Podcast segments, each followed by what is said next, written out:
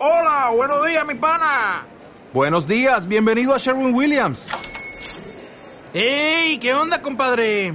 ¿Qué onda? Ya tengo lista la pintura que ordenaste en el ProPlus app. Con más de 6.000 representantes en nuestras tiendas listos para atenderte en tu idioma y beneficios para contratistas que encontrarás en aliadopro.com. En Sherwin Williams somos el aliado del PRO.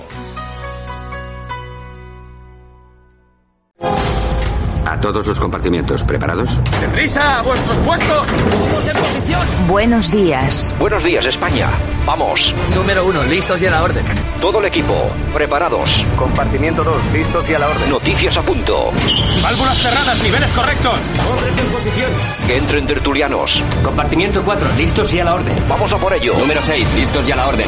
Santiago Fontenla, preparado que entramos. Compartimiento 8, listos y a la orden. Comenzamos Buenos Días España, Radio Cadena Española. Compartimiento 10, listos y a la orden. A por ello, vamos.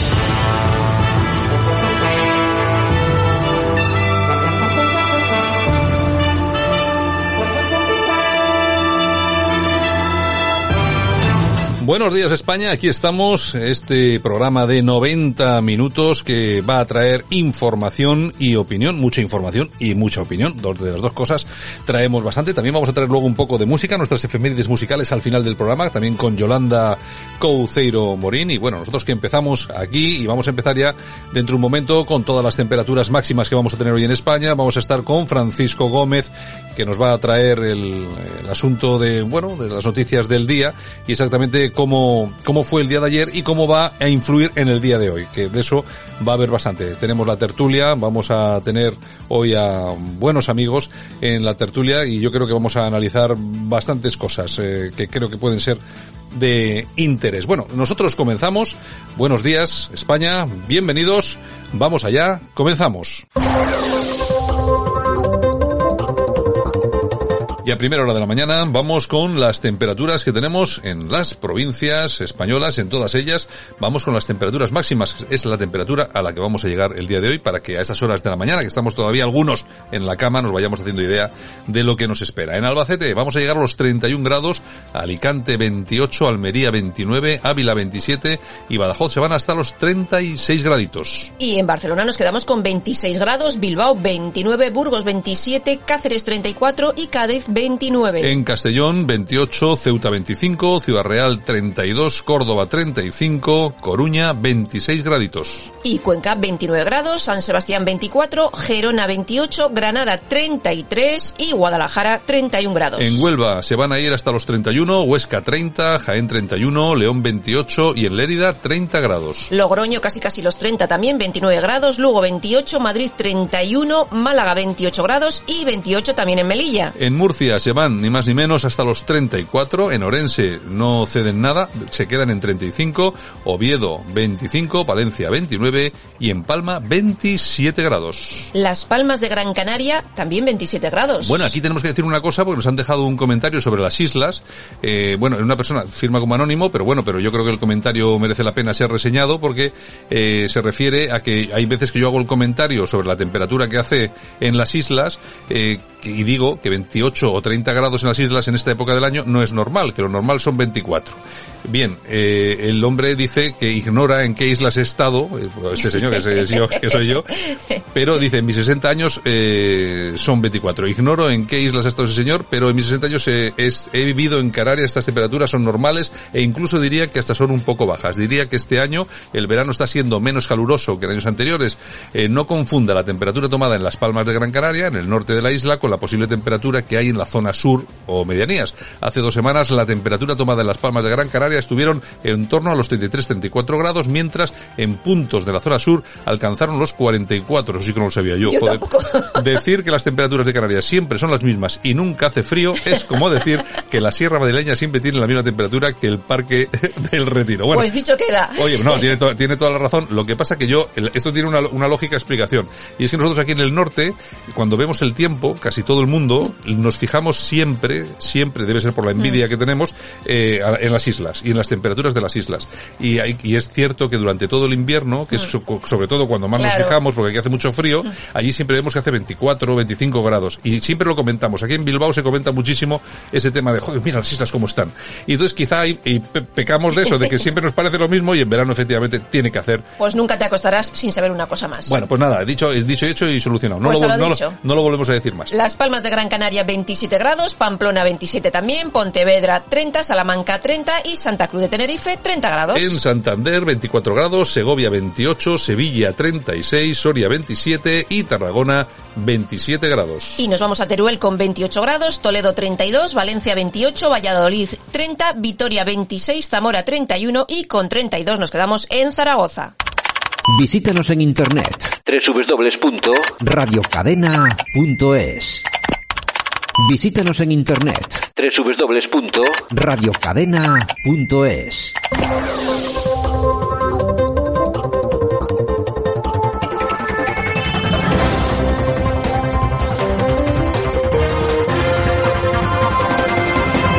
Bueno, y quien está ya con nosotros es nuestro politólogo de cabecera, nuestro analista, el primero de la mañana, don Francisco Gómez. Buenos días. Hola, buenos días, Santiago. Te oigo bajito, te oigo bajito hoy, pero bueno, yo creo que lo solucionamos ya. Eh, ¿Me escuchas bien, no? Sí, yo perfectamente. Bueno, yo te escucho un poquitín bajo, pero bueno, eh, bien, lo solucionamos. Bueno, ¿qué nos cuentas, Francisco, en esta mañana? Eh, bueno, fundamentalmente lo más destacable, como, como todos podrán entender, es la sesión de control que vivimos ayer en nuestro Parlamento. Una sesión de control en la que yo diría que más que control al gobierno, lo que se produce, como es habitual, es el control a la oposición, teniendo en cuenta que ambos partidos, eh, los más importantes, lógicamente, em, se ven pegados como por arte de magia por uno pequeñito que se encuentra entre medios de los dos, que es Unión del Pueblo eh, UPN, Unión del Pueblo Navarro, que es el único partido del centro derecha que consigue los aplausos tanto de Vox como del Partido Popular. Es un tema curioso y es un tema a estudiar, puesto que, como todos ustedes comprenderán, los partidos políticos y los grupos parlamentarios tienen órdenes muy claras de no aplaudir al contrario o aquel que, aunque sea dentro de su espectro político, esté más cercano, pues tampoco dar una señal de apoyo. Sin embargo, con el caso de, de- del partido en el que, bueno, pues por ejemplo está Sergio Sayas, que ha estado en este programa en alguna ocasión, pues comprobamos como no, hay, no, no, no, falta la oportunidad para que todos se pongan de acuerdo en aplaudir. Un, un- una, bueno, digamos que una, una sesión de control en la que una vez más hemos visto y hemos eh, podido disfrutar del más eh, vil de los presidentes que este país, que como tú bien dices se llama España, pues está sufriendo. Yo no sé si desde los últimos 80 años, como dijo Santiago Abascal, pero desde luego sí desde la historia moderna. Yo creo que hay que tener en cuenta varios aspectos, Santiago, y es que mm, por mucho que nos duela, es mucha la población a la que la política se la trae el pairo y a la que las circunstancias de máxima gravedad que puede hacer que un país se movilice y provoque un cambio que socialmente eh, bueno pues implique que un gobierno se vea ante la necesidad de tomar decisiones tan drásticas como por ejemplo adelantar unas elecciones pues es francamente complicado que se produzca. Hay que recordar que en España ha sufrido movimientos o sea ha sufrido momentos pues muy muy dolorosos como eh, como dolorosos y sobre todo eh, de, inestabilidad provocada por esos sucesos no como fue el golpe de estado de Tejero o los atentados del 11M eh, el- la de- lo que provocó el tema del Prestige que ahí fue donde empezó a cojear el gobierno de Rajoy y el propio Rajoy por primera vez. Eh, luego el golpe el golpe de estado en Cataluña que también fue un motivo por el cual los españoles estuvieron francamente muy preocupados. Y la última ocasión en la que hemos tenido ocasión de los españoles realmente estar preocupados ha sido por culpa de esta pandemia. Y sin embargo cuando la primera vez que el presidente del gobierno eh, apareció en televisión en uno de sus presidentes para contarnos qué iba a hacer y qué iba a ser de todos nosotros tampoco tuvo el día de más audiencia una, una cantidad eh, que pudiéramos decir estratosférica. Creo que estuvo en 12 13 millones de personas a lo cual tienen que unir el hecho de que cuando tenemos elecciones generales pues eh, los índices de abstencionismo en España son también francamente muy importantes Por lo tanto, eh, lo que el presidente Sánchez pueda decir a la oposición o al resto de los españoles, pues eh, francamente solo nos afecta a aquellos que nos interesa la política o a aquellos que por algún motivo pues eh, están despistados viendo algún telediario o escuchando la radio. Y no quiere decir que no interese la política, porque en todos los horarios de prime time de por la mañana, como pueden comprender, se está hablando de política, no en la radio, sino también en las televisiones. Pero no pasa nada. El presidente del gobierno, como dijimos ayer en este espacio, pues lamenta enormemente que un terrorista se haya suicidado. Hay que recordar que este, que este, este terrorista eh, fue uno de los responsables del asesinato de Miguel Ángel Blanco. Yo recuerdo que fue una de las únicas, eh, una de las únicas manifestaciones a nivel general en las que yo personalmente he acudido. Por lo tanto, aquí tenemos una cuestión francamente importante para, para reflexionar todos los españoles y es el hecho de que hasta dónde estamos dispuestos a llegar con este presidente, ¿no? Porque hay una situación muy clara, Santiago, yo la veo bastante cristalina y es el hecho de que actualmente a corto plazo el centro derecha no va a darle la vuelta a la tortilla, teniendo en cuenta la situación en la que se encuentra el, electorado ahora mismo. Ya no estamos hablando de la conocida fragmentación del centro derecha, sino simplemente como lo que vimos ayer, que es un nuevo gesto de desprecio del presidente Sánchez a, la, a Inés Arribadas, a lo que es Ciudadanos, dejando de claro que todo este movimiento que ha estado gestionando durante esta última semana para que Ciudadanos aprobara el presupuesto general del Estado, al final todo viene determinado porque Ciudadanos esté dispuesto a tumbar al Partido Popular en las comunidades autónomas donde está gobernando. Por lo tanto, es una encrucijada bastante interesante, pero que Ciudadanos, sin, lugar, sin ningún lugar a dudas, pues no creo que acepte. De hecho, eh, Aguado, el segundo de, de, Ayuso en Madrid, ayer mismo también dejó bastante claro al responsable Franco, al responsable del Partido Socialista de Madrid, que de ningún modo ahora mismo la Comunidad de Madrid está pensando, y tampoco es necesario estar pensando en, en darle la vuelta y sacar del gobierno al Partido Popular. Imagino que lo mismo que sucede en Andalucía, en Murcia o en Castilla y León. Por lo tanto, imagino que al final lo que se viene a demostrar una vez más es que eh, los poderes que se mueven en el Congreso son infinitamente inferiores a los que se mueven en las comunidades autónomas o en los grandes ayuntamientos. ¿no? Por eso, al final, lo que hay que tener claro es que los insultos que el presidente del gobierno, que es algo gravísimo, eh, ha llevado a cabo y que ha tenido la repercusión lógica tanto por parte de Jupol, la Guardia Civil, eh, em, Jusapol, eh, varias asociaciones de víctimas contra el terrorismo, los por supuesto los partidos políticos, políticos constitucionalistas y muchísimas personas que han sido víctimas, pues eh, no consigue llegar o no consigue calar directamente en la sociedad española que pasa sin, y este y este asunto pasa sin pena ni gloria, como ha sucedido en el día de hoy, que aun siendo muy importante y habiendo repercusión en las redes sociales, sin embargo en la calle prácticamente no se ha escuchado absolutamente nada de esto. Incluso en los telediarios más importantes de las cadenas más mediáticas tampoco le han dado demasiada importancia, puesto que se ha tapado todo con el asunto de la corrupción del, del Partido Popular. Yo creo que es una situación francamente lamentable. Tenemos el próximo día 12 una oportunidad de salir a la calle con la manifestación que se va a producir en Madrid y yo espero que en otros puntos de España para que todos juntos pues por lo menos alcemos la voz en contra de este presidente y en contra este gobierno criminal y corrupto que nos tiene a todos mediatados con un nivel eh, desde como digo hace muchísimo tiempo en este país eh, de privación de libertades y derechos fundamentales no vistos hasta ahora. Y por último, si quieres, para finalizar, por lo menos en este tema, eh, decir que está muy de moda el tema de la batalla cultural. La batalla cultural no se consigue anhelando tiempos pasados, los 80 años que decía hoy, que decía hoy, o sea, perdón, que decía ayer Abascal, o incluso algo que escuché en este mismo programa en el día de ayer, eh, tiempos de la dictadura de Franco, no, porque las personas que no le hemos vivido, aunque hayamos tenido unos, eh, unos aunque nos basemos en principios humanistas cristianos, somos culturalmente católicos, pero no procesamos en muchísimos casos eh, este, estos principios como se podían hacer hace 50 años. Lógicamente, las personas que han nacido en los años 40, 50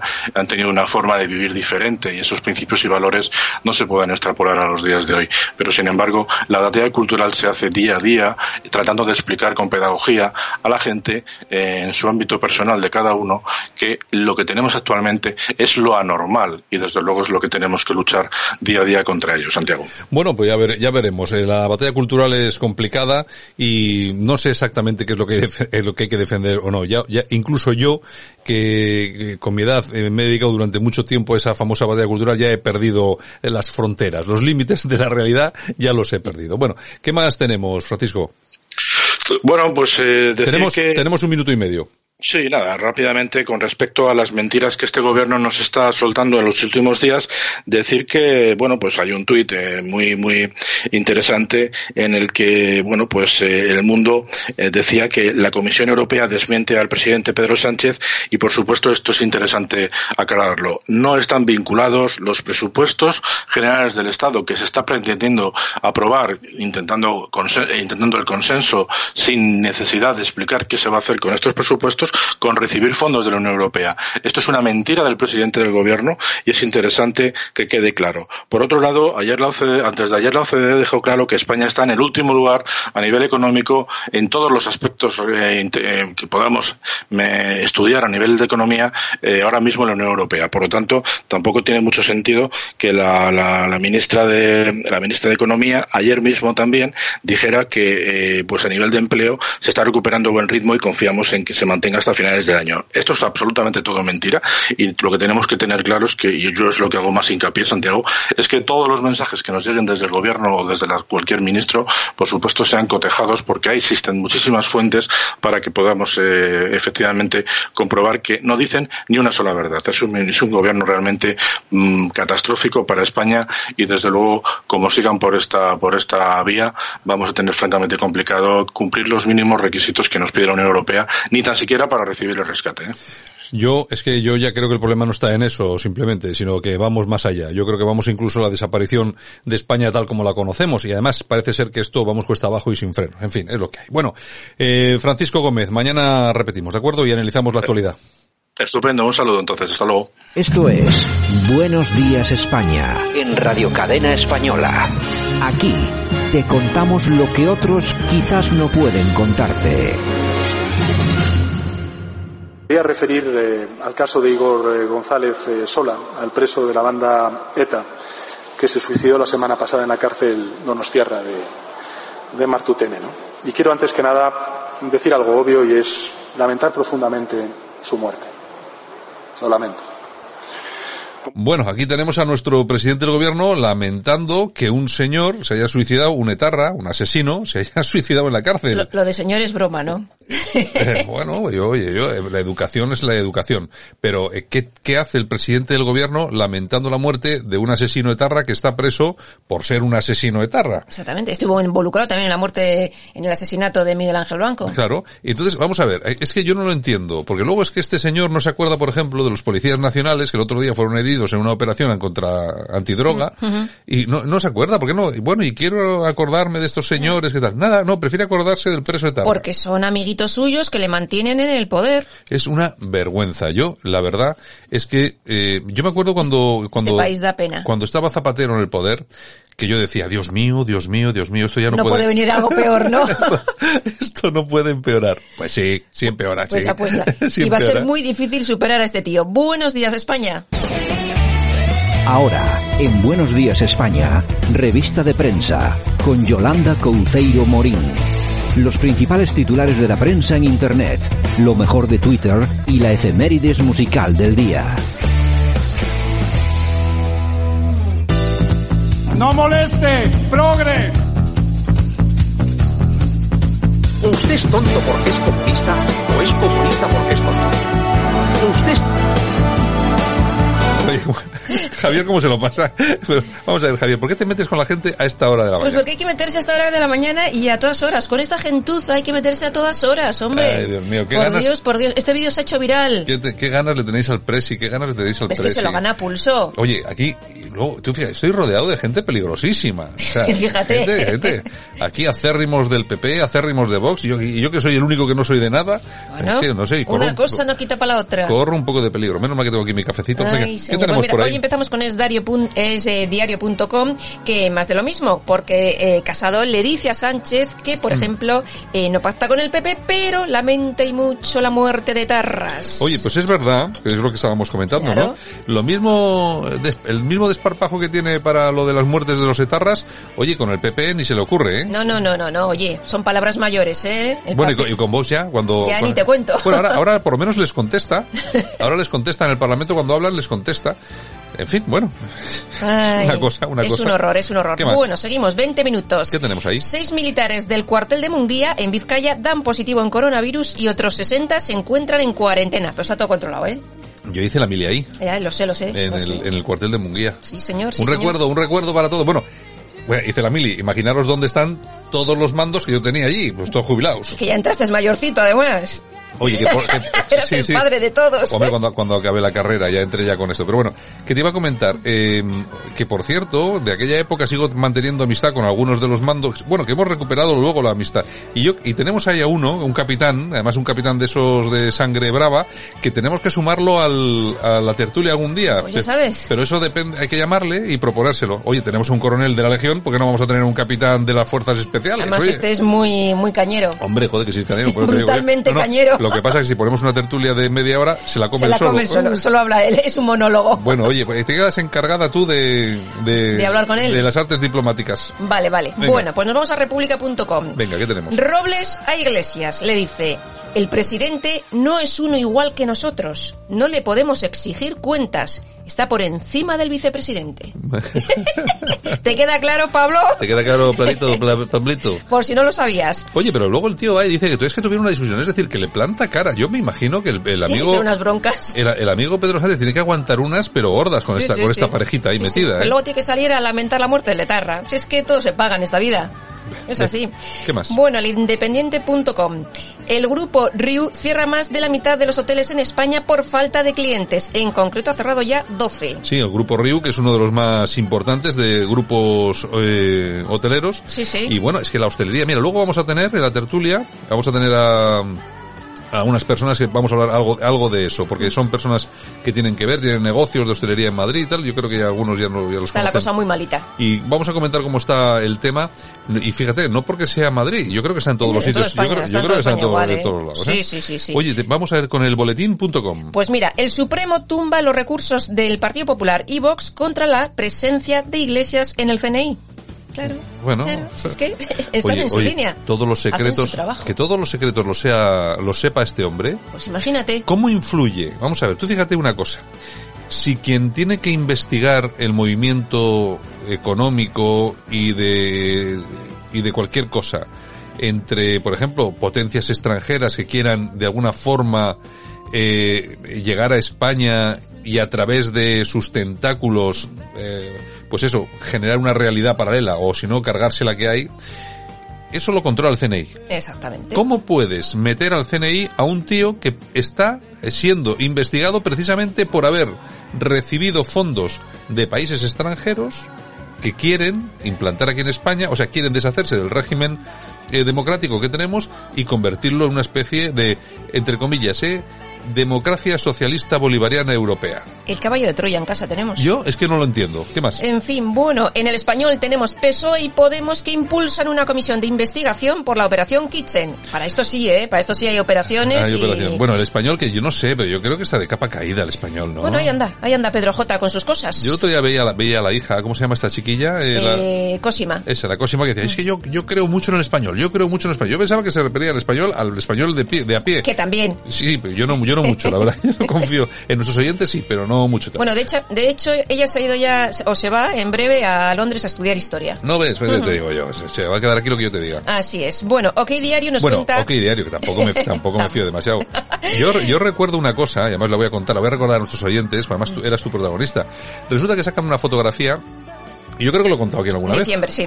Ah, En diciembre sacan una fotografía en el Ayuntamiento de Bilbao con todos los portavoces de los grupos, eh, con una botella de, con una eh, copa de Brindando. cava, brindando por los bilbaínos para desearles unas felices fiestas. En esas fotos están todos los, los portavoces. Claro, está el del PP y en el otro extremo también está la de Bildu. Bildu, claro. Bien. Mm.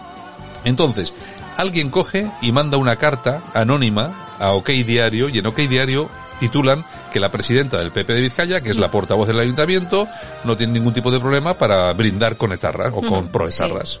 Falso, pero bueno.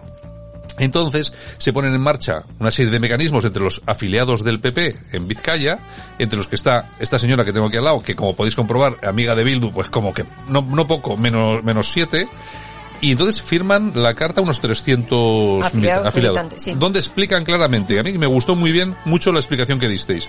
Si alguien tiene que irse, que se vayan ellos. Nosotros no tenemos por qué perder ni un centímetro de espacio público. Claro. O sea, lo que no podemos hacer es no estar en esta foto. Si ellos no quieren estar, que no estén. Y, y si está ahí la, la presidenta y saca la foto, lógicamente eso no quiere decir ni que tenga que hablar con la otra, No ni saludarse, con ella, ni brin- con ni ella.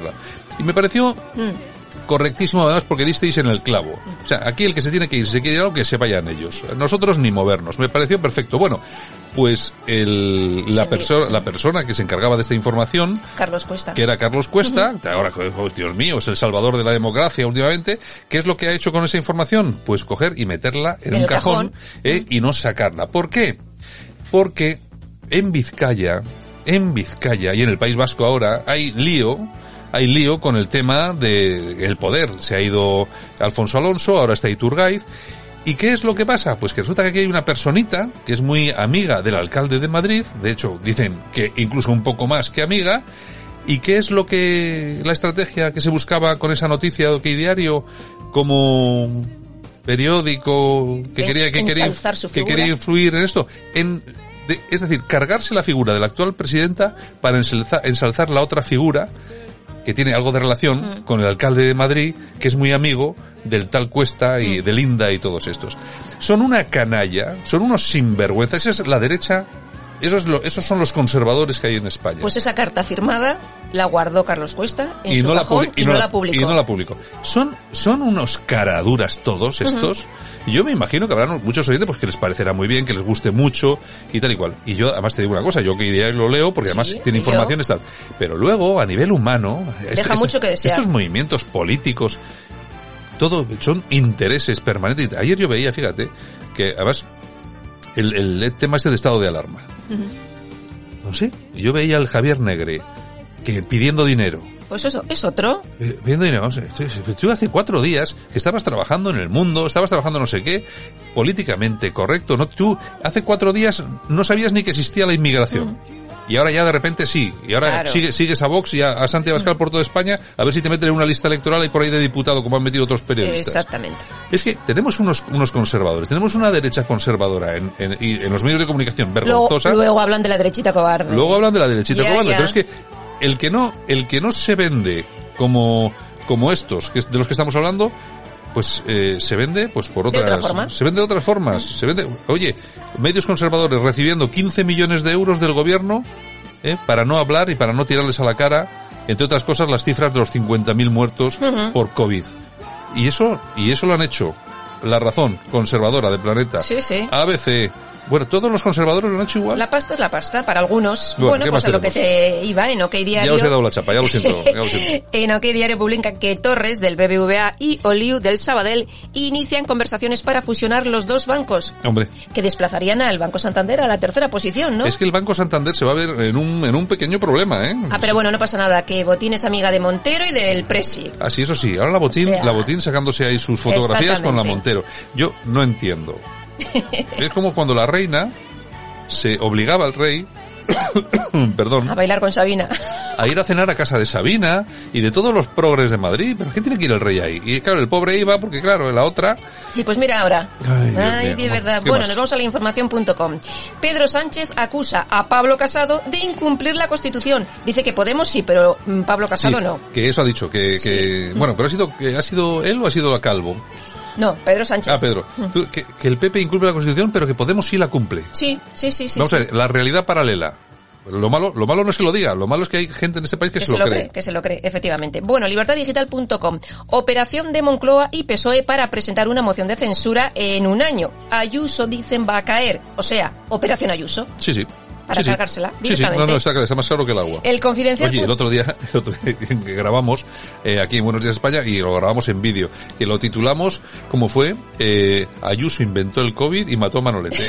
claro, es que, Básicamente. es que es verdad. Básicamente. Bueno, el confidencial.com. Más de 800.000 trabajadores en ERTE corren el riesgo de no volver a volver a sus empleos. Bueno, 800.000, Ujú. igual alguno más, ¿eh? Alguno más, alguno más, seguramente. ¿Qué más? El Confidencial Digital. 11 autonomías han solicitado rastreadores militares contra el coronavirus. El País Vasco y Cataluña no, ¿eh? O Bueno, vamos a ver, aquí, en- aquí en el País Vasco, en Cataluña, ver a un militar rastreando o simplemente limpiando el aeropuerto, ¿os- ¿se acuerdan ustedes en plena pandemia cuando vienen los militares a Bilbao a limpiar, a, a- a desinfectar el aeropuerto de Bilbao y no les dejan? Que no, que no, es una Y, después, y después de un lío enorme ya por fin pudieron entrar, pero que no les dejen entrar a desinfectar. Son, es, pero es que tenemos, es que este país, Es así. tú vas a cualquier país del mundo, civilizado me refiero. Y el Claro. ejército... Y es que, pero es que esto no pasa, es que esto no pasa, no sé, no sé. Ya, pero luego hay inundaciones, incendios. ¿Y quién va? ¿A quién Así, llamamos? así, así, a la UME, al ejército, a tal, Claro, sí, está claro, está claro. Bueno, Moncloa.com. El gobierno se gasta 5 millones de euros en actualizar una página web. En concreto, la página spain.info de Turismo España, que claro, había que adaptarla al tema este del COVID. Oye, 5 cinco- millones. cinco, tú sabes, O sea, es- ¿a cuánta gente hay que dar de luego, comer? Luego le voy a, déjame la noticia por ahí, le voy, a, le voy a preguntar a Armando. Armando, tú con 5 millones para alertadigital.com, ¿qué serías capaz de hacer? Dice, bueno, monto hasta una televisión. Ya te digo, y le sobra dinero. y le sobra pasta. Ostras, Pedrín. ¿Cómo saben gastar dinero? Son, o sea, porque no es de nadie. El dinero el no es de dinero nadie. público no es de nadie. Está ahí, está ahí. Bueno, news.es. Oye, que es una, el otro día vi un tuit muy, muy bien. Aquí se, aquí se habla de dinero público. Sí. En el, en los países anglosajones se habla del dinero de los contribuyentes. Claro. Claro, porque el dinero público siempre da esa sensación de, "Bah, no, es, es no es de nadie, no es es de público. nadie. Mm. No, no, pero es que el dinero público es el dinero de los contribuyentes, que O es como se nuestro. debería, claro, nuestro, que es como se debería llamar para que la gente entre en razón y diga, coño, este tío Carotas está gastando mi dinero, mi dinero. Exactamente. Bueno, news.es. Sin cobrar el paro y sin poder hablar con el SEPE. He llamado cada día y no he conseguido nada. Naila Calderón trabajaba en una ludoteca y con el COVID-19 pues Ajá. alerté. Y- Y... ahí está, cansado de llamar y oye, que le sale un contestador y punto. Oye, esto, esto del COVID les ha venido a algunos que ni pintado, ¿eh? Sí, sí, Porque sí. dicen, no, trabajar desde casa, rollo telemático. Ya, ya, pero es que tú llamas por teléfono y no te coge nadie. No hay- es una a mí cosa... me ha pasado, ¿eh? Que sí, que sí, que es una... también No, no, que no, no, pero aquí como nadie dice nada, nadie protesta, Nada, no pasa nada. Seguimos votando a esta gente. Bueno, vozpopuli.com. ¿qué tenemos? Podemos llevar a, a votación al Congreso su iniciativa para exigir al CIS que pregunte por la monarquía. Claro, es que esto es lo que le preocupa al Moños de Galapagar. Ya te digo. La monarquía. lo que pasa es que igual se lleva una sorpresita. Claro, sí, Porque sí. es que yo creo que la monarquía no le preocupa, excepto a parte de sus votantes, que no a todos, seguro. No, y que Y- se siga metiendo con Leonor, porque ahora su objetivo es Leonor. O sea, no quiere que reine Leonor. Pues que pregunte, que pregunte. Bueno, Alerta digital. ¿Qué nos cuentan? La justicia francesa anula el uso obligatorio de las mascarillas. Asegura que sí puede ser necesario en algunas situaciones, pero lo de la obligación como que no. Es que es una vergüenza, es una vergüenza. Lo que nos están haciendo con el tema de las mascarillas es una verdadera vergüenza. Así que bueno, pues nos vamos a la noticia del corazón. ¿Qué tenemos? Y aquí tenemos a Rocío Carrasco, que ha ¡Hombre, vuelto a demandar, Rocío! ha vuelto a demandar a su ex marido Antonio David por acusarla de mala madre. Le pide 120.000 euros. es que esto es alucinante. Hombre, vamos a ver, yo hay una cosa que tengo muy clara. Yo no sé, sus problemas tienen que ser muy gordos, pero es que tú tampoco puedes eh, aparecer en televisión diciendo que tu ex es una mala madre. Ah, En todo caso... ¿Lo dice la niña? no, no, no, no, vamos a ver. Una, si lo dice la niña, la madre tiene que callarse. Pero si lo dice él... Yo no ¿qué- sé exactamente lo que ha dicho, ¿eh? ¿Qué va a hacer? ¿Qué va a hacer? ¿Llevar a la niña a declarar al juicio y que la niña diga, sí, mi madre es una mala madre? es que yo no sé si él ha dicho exactamente es una mala madre.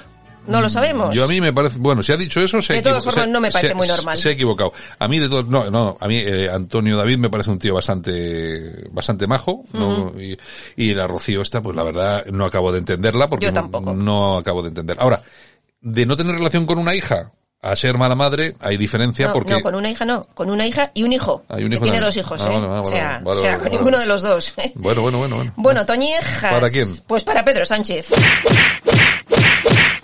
¿Qué no ha hecho? el, el amigo del suicida. Ah, sí, ahora sí, ahora es amiguito de los suicidas. Exacta- que etarras, yo mi- etarras. Etarra, etarra, etarras. Que yo me imagino que efectivamente el, el- el hombre ha sido consciente del sentir general de los españoles, Mm. porque él sabe perfectamente que después de enterarnos de cómo ha fallecido este pobre hombre en la cárcel, no hemos dormido, ni hemos nada. comido. Yo estoy fatal. Eh, estamos fatal, no hemos dormido fatal, porque fatal. se ha suicidado un etarra. Sí, Ay, sí, Dios sí. mío. Qué y, preocupación, qué preocupación. Es verdad, sí, sí, me están Lo temblando del hasta las paro, el hambre y todo eso no pasa nada, ¿eh? Venga. No, tranquilizos. Bueno, pues nos vamos con los aplausos ¿Para quién? para Cuca Gamarra.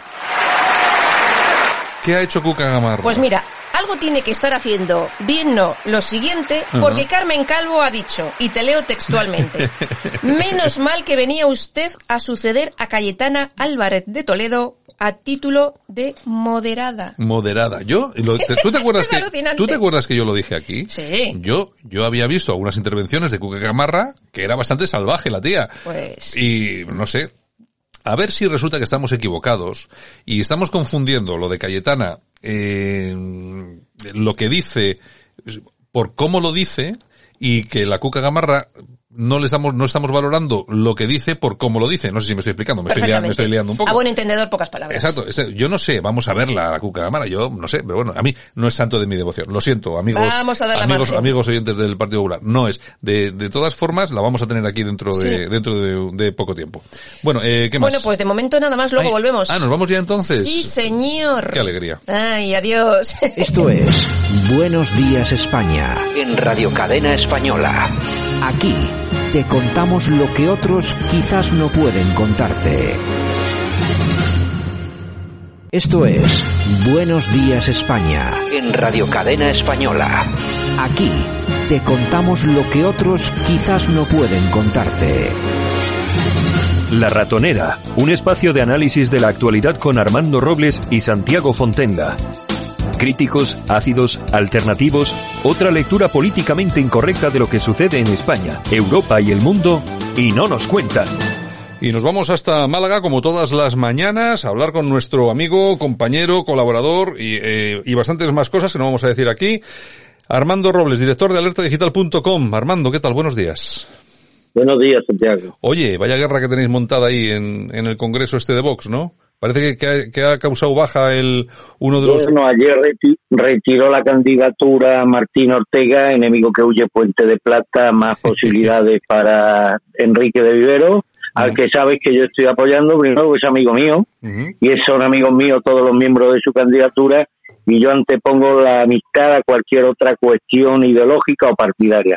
Yo creo que se está en el buen camino de conseguir la presidencia del Comité Ejecutivo Provincial y estoy seguro que este hombre con el bagaje profesional que, que lleva a cuesta puede marcar un punto de inflexión en el partido que ha sido por otra parte destrozado por su actual líder. Bueno, eh, bueno, te- Martín Ortega me ha mandado hace nada, hace un momento un, un mensaje. Eh, hola Santiago, recogida Vales termina el día 12, se programan las candidaturas el 14, se vota hasta el 22, he retirado mi candidatura, no tenía sentido que se presentaran cuatro candidaturas críticas eh, en Málaga. Eso es lo que me comenta No, no, el- pero que, que, que, que no mienta Martín Ortega. Él ha retirado su candidatura porque no va a conseguir los avales antes del viernes. Porque él tuvo una reunión el lunes en el despacho de un empresario amigo mío y este le planteó a los dos la exigencia de que unificaran sus candidaturas frente al enemigo común. Y Martín Ortega puso todo tipo de, de, de objeciones. Es más, planteó que de una ejecutiva de ocho, de seis, él tenía que tener cuatro miembros y demás para avenirse al pacto con Enrique de Vivero. Nunca ha tenido intención de pactar con Enrique de Vivero. Lo que pasa es que a 72 horas escasas de que termine el proceso de recogida de vales, ha visto que no, que no, no ha sido capaz de conseguir ese objetivo y prefiere, prefiere, prefiere escenificar una salida voluntaria al ridículo de tener que reconocer que no ha conseguido los avales suficientes. Bueno, bueno, pues tenemos, nos vamos a ir ahora hasta Madrid, allí tenemos a nuestro buen amigo Íñigo de Lorenzo. Íñigo, buenos días. Buenos días, ¿cómo estamos? ¿Todo bien? Bueno, yo- de menos ya. Tú, eh, bueno, se agradece que nos eches de menos. Tú, antes, me- antes me has comentado fuera de micro, es- es- yo estoy bien con V. O sea que, aquí- así que la cosa, la, la cosa es está, la cosa está negra, ¿no? Está bastante oscura. Está, fa- digamos, fastidiada con J. Mm. Bueno, luego si te parece comentamos algo del tema de hostelería y cómo está, y cómo estáis padeciendo todos los profesionales de este, de este sector el tema del COVID y, y cómo se está llevando, que me parece que es desde muchos eh, puntos de vista eh, nefasto. Ah, la Coruña, bueno, o Ferrol, no sé. Eh, Jaime Caneiro, buenos días. Santiago, buenos días. Ferrol, Ferrol. Ferrol, bueno, ¿qué tal estás de la espalda? ¿Bien? Bueno, eh, me he chutado un ibuprofeno hace un momento, Vaya- así que de buena mañana despertando. Vaya pandilla, Y de vaya, momento bien. vaya pandilla de delincuentes que tenemos aquí. O sea que te has chutado el...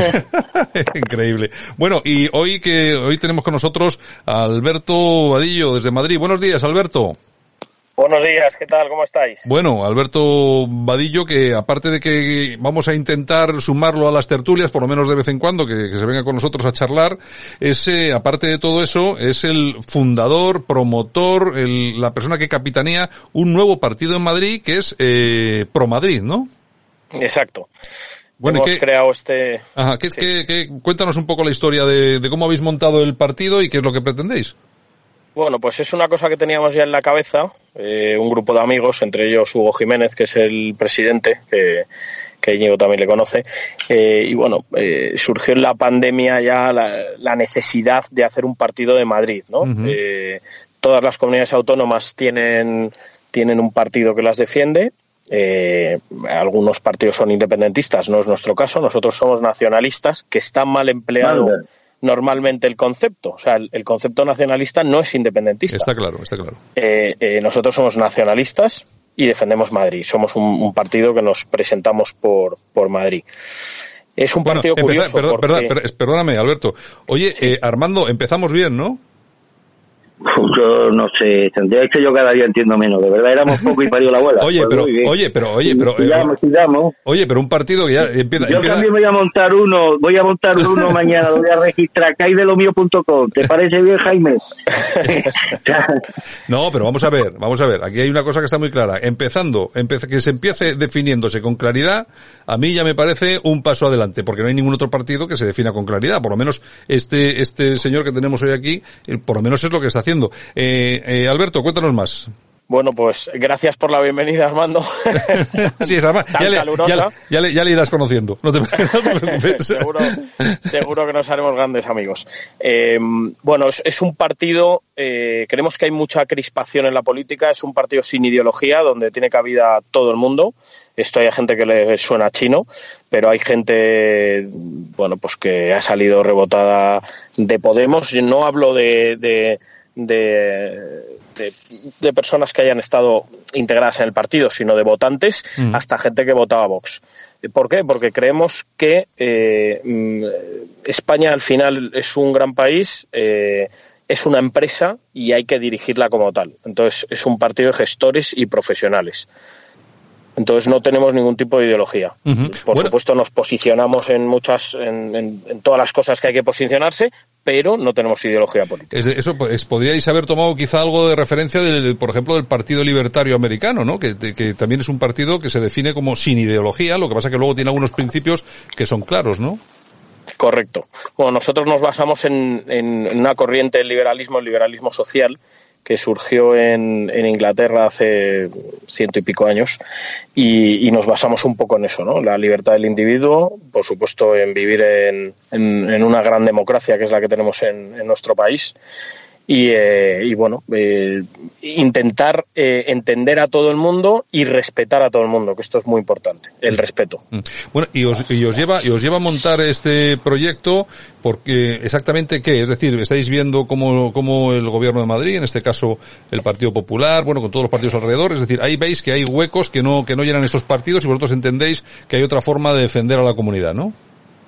Bueno, nosotros creemos primero que somos un partido que apoya a la hostelería y al ocio nocturno. Hay muchísima gente metida a hostelería y creemos que nadie está apoyando este sector. O sea, somos los apestados, los que contagiamos y, y también defendemos Madrid porque también, curiosamente, somos los apestados, la bomba radiactiva, etc., etc. Entonces estamos un poco cansados que todo el mundo quiera Madrid para lo que le interesa y luego cuando hay problemas, Madrid son los malos, invaden las playas y somos la bomba radiactiva que contagiamos a los demás. No, señores, es que usted, que su familia es de Cuenca, vive en Madrid, trabaja en Madrid, se lo contagia en Madrid y luego usted salta a Cuenca a ver a su familia. Cuando va a venir la pandemia, sale corriendo. Entonces no lo contagia a Madrid, lo contagia a usted que vino de Cuenca y se vuelve a Cuenca. Entonces, eh, El, eh, ahí exactamente vosotros, em, lógicamente, partido eh, sin ideología, sino que partido, imagino que de acción, es decir, de hacer cosas. ¿Qué es lo peor? ¿Qué es lo peor que está haciendo el PP ahora mismo en Madrid? Bueno, yo, eh, teniendo en cuenta que me gusta bastante cómo lo está haciendo Martínez Almeida, porque me parece que es, es un gran alcalde, porque yo no apostaba, pero que me ha demostrado que, que lo está haciendo muy bien, porque ha conseguido una cosa que no hace ninguno, y es integrar a todos los partidos políticos que han sido votados por Ciudadanos de Madrid eh, en la gestión. Entonces, eh, está apoyado por todos y eso es muy importante. ¿Qué se está haciendo mal en Madrid? Bueno, pues se están haciendo muchas cosas mal. Eh, evidentemente, eh, a la hostelería y al ocio nocturno, ya no en Madrid, a nivel nacional, se le está machacando. Y hay muchos puestos de trabajo que dependen de esto. O sea, hablamos del 1,6 del PIB nacional. Está claro. Bueno, claro que ahí, si te pones a pensarlo, donde me imagino que vosotros lo habéis visto perfectamente, es que ahí yo creo que en Madrid, eh, que dependan del ocio nocturno, puede haber con absoluta tranquilidad más de 200.000 personas. Bueno, mm, yo no tengo los números exactos, pero hoy que hemos estado tanto Hugo Jiménez, el presidente, como yo en la concentración que ha habido en Cibeles, eh, hablamos de un 12% eh, del, del PIB de la región eh, que proviene de la hostelería y del ocio. Un 12% es mucho, ¿eh? Bueno, eh, hay una cosa, eh, Armando, el que comentabas el, tema del partido, que así le has dado una bienvenida estupenda a nuestro amigo Alberto. no, no, no, yo a este hombre, este hombre a nivel personal merece todo los respeto. Ahora, me va a permitir que que creo que este país lo que menos necesita en este momento son más partidos y más divisiones y sobre todo más partidos regionalistas, en mi opinión. pero, Armando, Armando, tú fíjate lo que nos está contando sobre el tema, por ejemplo, del ocio, ocio nocturno, nadie y del ocio en general, de la hostelería, que además es algo cierto porque yo lo conozco, eh, que ningún partido, ninguno, ni Partido Popular, ni Vox, ni PSOE, ni Podemos, nada, absolutamente nadie se está preocupando de eso. A mí me parece que al final, si no tienes más opción, algo tienes que hacer. Es que siempre estamos arrodillados y siempre calladitos, pues al final viene alguien y monta un partido político porque tiene que tener alguna salida para el problema que estás teniendo. fíjate, fíjate el de los autónomos. ¿Por qué los autónomos han montado un partido, Armando? ¿O es que también lo han hecho mal? ¿No? Han montado un partido porque ni nadie hacía caso a los autónomos. Exacto. y, los, y, los, periodistas es raro que no montado ya un partido. Igual, igual, nos, harían más caso. yo lo entiendo desde ese punto de vista, pero que no se utilice la coartada del, de, del regionalismo, del nacionalismo. Dígame usted, este es un partido sectorial que está para defender los intereses del sector de la hostelería que está siendo sistemáticamente ignorado por los partidos tradicionales y demás. Pero no meter en esa defensa absolutamente respetable de los intereses de un determinado sector económico, pues un conglomerado de ideas que creo que ahora mismo han aportado muchas más cosas negativas a la convivencia de este país que positivas. Me refiero precisamente a poner el distingo en lo que nos separa en vez de lo que nos divide. Hombre, pero yo pregunto, Armando, Armando, ¿tú no eres nacionalista?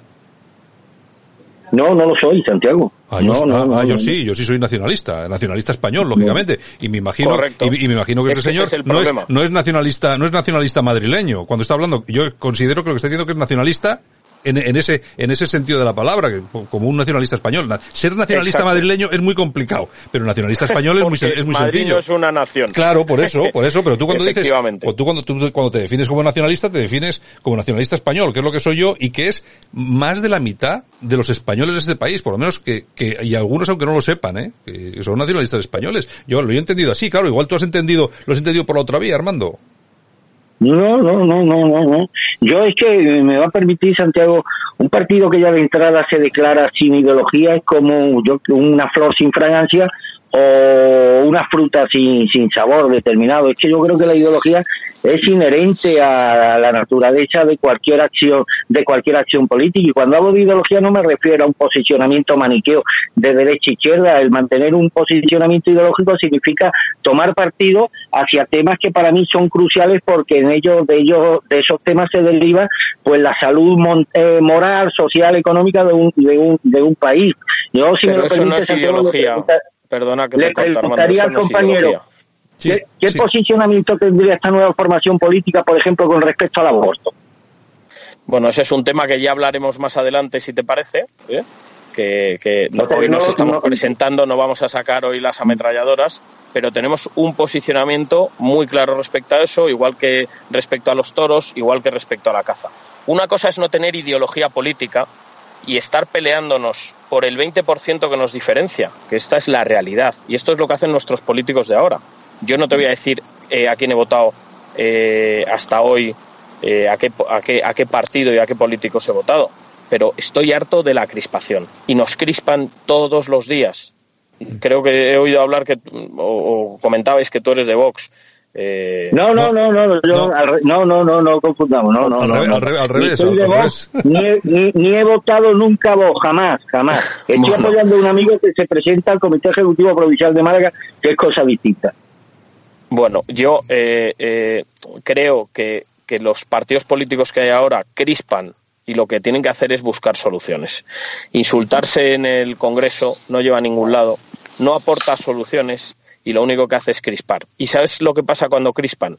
Que tú y yo podemos ser muy amigos, yo ser mañana de Vox y tú de Podemos, y somos amigos, ante todo somos amigos. Y yo he visto amigos enfadarse porque, porque se traslada esa crispación en ellos. Pero ¿dónde vamos a llegar? Pero ya no te digo amigos, familiares. Bueno, ¿Dónde eh, vamos a llegar? Bueno, que hasta, hasta hace no muchos años la gente se fusilaba, ¿eh? O sea, que esto en la guerra civil española la gente se fusilaba de gente de la, misma de la misma familia. Bueno, eh, en fin, a mí, yo te digo, a mí me parece un tema, eh, vamos a ver, yo no soy de Madrid, entonces yo no, no, no, no acabo, no, no capto cuál es la realidad. Sí sé que tenéis que defender ese sector de la hostelería, que me parece además fantástico que lo hagáis. Eh, sobre el, entiendo perfectamente la definición que haces de nacionalista y entiendo perfectamente que seáis un, un partido regionalista. Lo entiendo porque además no hay en Madrid. Bien, eh, dicho, dicho esto, el eh, Íñigo de Lorenzo, Íñigo, que estás ahí abandonado. ¿Qué tal? ¿Cómo estamos? ¿Todo Bueno, bien, a ti, a ti, a ti, ¿qué te parece la iniciativa de Alberto? Cuéntame. Pues mira, yo estoy muy a favor de, yo estoy muy de acuerdo con ser nacionalista español. Eh, entiendo además que si defienden el sector de la hostelería eh, harán un, nos harán un favor a nosotros, pero sobre todo estoy de acuerdo en una historia. Creo que la ideología nos divide. eh, y la gestión es lo más necesario ahora mismo. Eh, ponía en el ponía en el debate el tema del aborto y hay otra serie de cosas que evidentemente hay que tratar, pero ahora ahora sobre todo necesitamos gestión, no debates que al final no creo que nos ayuden mucho a salir de la que tenemos montada. Bueno, efectivamente el, debate se puede dispersar con determinados con determinados temas. Y además fíjate que yo soy de los que piensa que la izquierda está permanentemente intentando que la derecha entre siempre en esos debates, el debate del aborto, el debate del feminismo y tal, porque son temas que son, son temas que mantienen ocupada a la gente pero que luego no solucionan nada. Y al final tú si ves al Partido Popular o si ves a, o ves a Vox y los ves que el 80% de su tiempo se están dedicando a hablar de cosas que de verdad, de verdad, sobre todo con la que está cayendo ahora, pues no ayuda a que las familias lleguen a final de mes, por ejemplo, que es lo importante. Sí, Eh, yo, yo ahí sí. te hago una- yo ahí te hago un paréntesis. Efectivamente, todas esas cortinas de humo eh, hacen que no se hablen de los temas más importantes y al final no, nos distraen, nos distraen. Pero también eh, hay que ser críticos con lo. Yo en este caso siempre he votado a la derecha. Hay que ser críticos con las personas que votas. Claro, y más. estas personas no están siendo capaces de llevar el debate donde se debe llevar. Y están cayendo en esa trampa, como decías tú. Ujú. Hombre, yo, es que yo creo, yo creo que hay que criticar más a los que votas que a los que no votas, porque tú Siempre. Yo, yo Claro. soy del Atleti y yo critico a mis- a- al Atleti cuando juega mal. Si se han dejado el alma y han perdido, no les puedo criticar. Pero si no, les voy a criticar siempre, aunque aunque siga siendo siempre del Atleti. Bueno, los de Atleti de Madrid, que sois, sois como una secta aparte. Somos, somos- somos especiales. Oye, que por decir que Armando, Armando también es de Atleti, y eso que es malagueño, Ah, pero es de mira, Atleti. pero escu- escu- escuchando estas cosas me hago del Rayo Vaticano, Santiago. Joder, rayo. Pobre, fíjate, me acabo de acordar de Ruiz Mateos. Eh, Jaime Caneiro, oye, ¿a ti qué te parece el proyecto este de eh, Pro Madrid? Bueno, pues yo creo que cualquier persona que toma la decisión pues de, entrar en política de una manera u otra, que tiene ganas de, cambiar a la sociedad, me parece un ejercicio bastante importante y digno de admirar, porque por suerte en este país estamos acostumbrados a ver a la gente que, que no da un paso adelante, ¿no? Y si todos eh, pensáramos como la amplia mayoría de la sociedad de no hacer nada, pues mm, la verdad es que no, no querría saber cómo acabaría todo, ¿no? Yo creo que eh, Alberto es una gran persona. Yo con él hablo a menudo.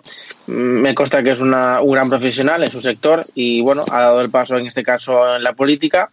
Eh, ha explicado aquí sus motivos y yo creo que cualquier ciudadano o ciudadana que, que intenta entrar en política para mejorar la vida de las personas, que yo creo que al fin y al cabo es el objetivo en la política, ¿no? Que es intentar pues mejorar la vida de la gente en, su conjunto, ¿no? Independientemente de que seas de izquierdas o de derechas. Yo creo que cualquier político lo que tiene que hacer es intentar sacar un país adelante, en este caso una comunidad autónoma de Madrid, como es Madrid, que es muy difícil, y por mi parte, eh, darle la enhorabuena y desearle toda la suerte del mundo a Alberto. Bueno, pues bueno, Alberto, ganas, ganas por un 75%, has ganado, ¿eh? Ha, ha habido, ha habido más posicionamientos a favor que en contra. De todas formas, de todas formas, sí, eh, sí que es cierto que esto de meterse en la política, tú, bueno, claro, tú eres consciente de ello, lógicamente, pero imagínate, y sobre todo en Madrid, la que te va a caer, ¿eh? Sí, es, es muy complicado, es, es un riesgo, ¿no? Porque, porque bueno, por, por desgracia cada vez hay más, más problemas con esto, ¿no? Eh, no, es, no es la política que se hacía antes, no es la política que se hace en los pueblos, que se vota a la persona. Está claro que quien, quien no esté de acuerdo con, con, nosotros, pues, pues en cuanto demos guerra, que todavía no la estamos dando, pues evidentemente pues sufriremos scratches y tendremos de todo, ¿no? Pero, pero bueno, es, es un riesgo que tomamos, a ver si engaño a Íñigo también y, y se une a nosotros que estoy detrás de él.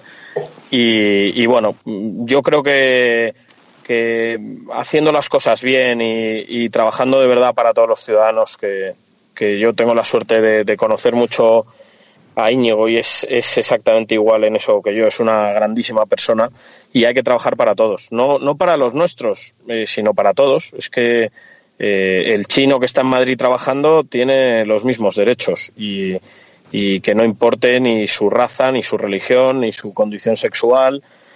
Y habrá que escuchar a todo el mundo, porque, porque posicion, posicionándonos enfrente no resolvemos nada. Hay que escuchar, sentarse con, con, con, con, la gente y, y escuchar, ¿no? Porque mm. creo que es la manera. Mm.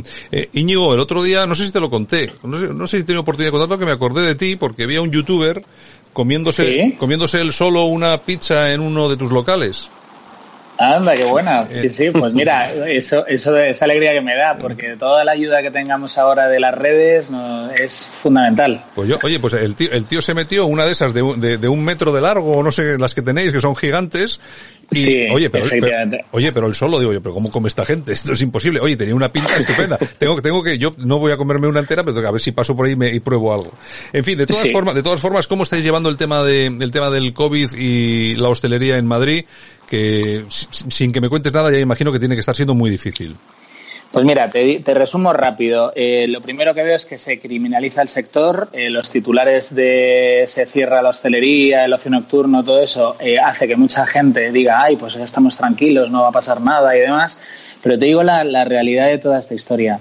Al mar del que yo creo que va a haber un 50% de toda la hostelería que va a quebrar, el gobierno cierra, pero las soluciones que te dan es ninguna. Es que yo creo que cuando tú vas a un local, eh, tú entras y tienes un protocolo, tienes un gel, tienes una separación, hay alguien que te dice que no puedes fumar, te obligan a ponerte la mascarilla, tienes un número máximo de personas, se crea orden, ¿no? Cuando termina la situación a la una de la mañana, por ejemplo, eh, tú ya estás en un estado como el de toda la vida. Quieres seguir, quieres conocer a una niña, quiere, la niña quiere conocer a un chico, quieres seguir eh, hablando de lo que sea. ¿Y qué ocurre? Se organizan muchas fiestas privadas. En las fiestas privadas no hay gel, no hay separación, Claro. la gente fuma, no hay mascarilla, el contacto es constante. Y te digo una cosa todavía peor. Eh, con los 20 euros que tú vas a un bar o, una, o cualquier sitio, puedes consumir ciertas cosas. Es decir, dos Coca-Colas, eh, dos copas, eh, unas croquetas y una copa. Con 20 euros en una casa vas al chino, te compras una botella, te compras tus hielos y tu Coca-Cola y eh, te tomas 10 copas. Con 10 copas no tienes ningún tipo de voluntad y lo que se genera es anarquía. Eso es mucho más peligroso que el tener a la gente ordenada en un sitio, te lo puedo asegurar. Hombre, sí, sí, eso de todas, todas. De hecho, aquí lo que estamos viendo en botellones y todo eso es cuando vemos esas aglomeraciones de público y tal y cual, pues en botellones y tal, en sitios que están controlados no se produce eso, desde luego. Y, y los restaurantes, pues sí que se mantienen esas medidas de, de seguridad, esas distancias, etcétera, etcétera, etcétera. No lo dudes, ¿eh? además eh, ahí eh, el personal está todo el mundo muy concienciado porque sus puestos de trabajo también dependen de ello, de cumplir totalmente con la normativa en general, es decir, siempre hay excepciones y sé además que en Málaga ha habido alguna, en Marbella, que ha habido algún, alguna locura tal, pero eso no generaliza el sector y el sector está muy comprometido con eso porque es la única vía para que se salve eh, el máximo número de negocios posibles. Porque ahora la gente lo que está haciendo es intentar perder el menos dinero posible. Claro. No está ni siquiera aspirando a empatar, excepto algunas, algunas eh, restaurantes y algunos centros de hostelería que tienen, eh, es, eh, que son cracks y que están llevando a cabo una gestión impecable y lo están consiguiendo. Pero estamos hablando del 1%. No, no creo que sean nada más. Yo no sé si en Madrid ocurre lo mismo que aquí, en Bilbao, eh, sales a la calle y es absolutamente triste. Hay una cantidad de locales, se alquila, se vende. Bueno, y luego me imagino que la gente ahora pues igual se lanza a alquilar algunos locales pues por un precio mucho más económico, pero yo creo que va a dar igual porque la crisis es, es eh, está perfectamente eh, estructurada y salir de ello va a ser complicadísimo, incluso, incluso aunque uno se meta en locales muy baratos. Sí, sí, te diría que ahora mismo Gran Vía es como un barrio residual. Es decir, es, es un, está todo en alquiler, venta, alquiler, venta, cierre, liquidación, todo está así. Es muy, muy duro ver la Gran Vía. Bueno, si os parece, como nos queda poquito tiempo, nos quedan seis, seis minutitos, vamos a, vamos a cambiar de tema y me gustaría preguntaros a todos, empezando por Armando en Málaga, bueno, ¿qué os han parecido las declaraciones de Pedro Sánchez, eh, pues eh, dando el pésame o lamentando muchísimo que el etarra famoso Igor, no me acuerdo de su nombre, pero que bueno, es uno de los que participó en el asesinato de Miguel Ángel Blanco y se ha suicidado, pues eh, lamentando mucho, mucho la muerte. Yo no sé si hasta qué punto un cristiano pues puede lamentar la muerte de cualquiera. Lo que pasa que hacerlo público de esta forma y sobre todo tratándose de quien se trata, Armando, me imagino que es lógico que la gente esté indignada, ¿no? Hombre, este de cristiano yo creo que te tiene poco, poco, pero, poco, poco, poco, Pero, bueno, pero un, ejercicio más de impudicia y de vergüenza por parte del presidente Sánchez. El problema, Santiago, es que estas cosas que hace un año nos podían parecer insólitas, imposibles de que ocurrieran en el escenario político español, pues lamentablemente vemos como han recobrado plena normalidad son cosas que ocurren. Por ejemplo, ¿quién nos iba a decir hace unos años que el presidente del gobierno iba a dar el pésame a los herederos políticos de esta por la muerte eh, por la muerte de uno de, uno de sus miembros. Sin embargo, hoy esto ocurre y además es aceptado pues por, la mayor normalidad tanto por la gran mayoría de las formaciones políticas con representación en el Parlamento como por la opinión pública. Esto hace unos años le hubiera podido a lo mejor eh, costar algunos puntos al Partido Socialista. Esto no va a tener ningún coste electoral y esto en definitiva es una consecuencia más de la situación de depravación moral que vive la sociedad española, precisamente por la imposición de esas ideologías que dice el compañero, las ideologías no tienen importancia, que nos han sido impuestas por la izquierda y han sido aceptadas por la derecha liberal que él defiende a lo largo de estos 40 años. Mm. Eh, Alberto, ¿qué opinas tú de esta de estas declaraciones del presidente de gobierno? Bueno, yo creo que nunca hay que alegrarse de la muerte de nadie, pero creo que sus palabras son bastante desafortunadas, que van enfocadas a que le firmen los presupuestos y vamos, yo si hubiese sido presidente no me meto en ese charco.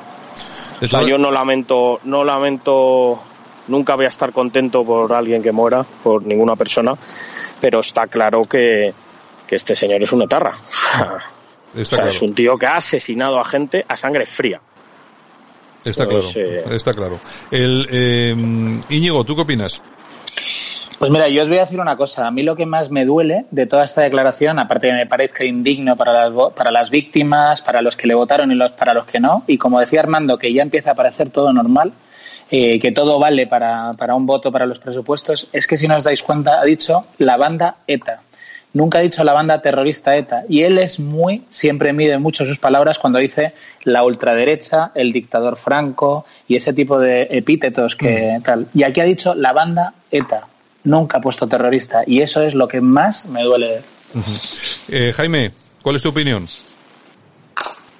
Bueno, pues coincido bastante lo que se ha dicho aquí. Eh, Vamos a ver, a mí me parece una desvergüenza que un presidente democrático de un país como España, eh, que forma parte de la Unión Europea, ¿no? un, consenso democrático, pues diga semejante barbaridad. Es la única vez en democracia en España que un presidente del gobierno se atreve a decir semejante cosa.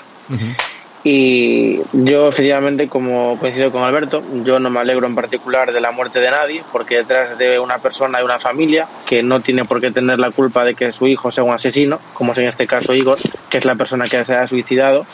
Supongo que porque tendría algún remordimiento después de todo lo que ha hecho, tarde quizás.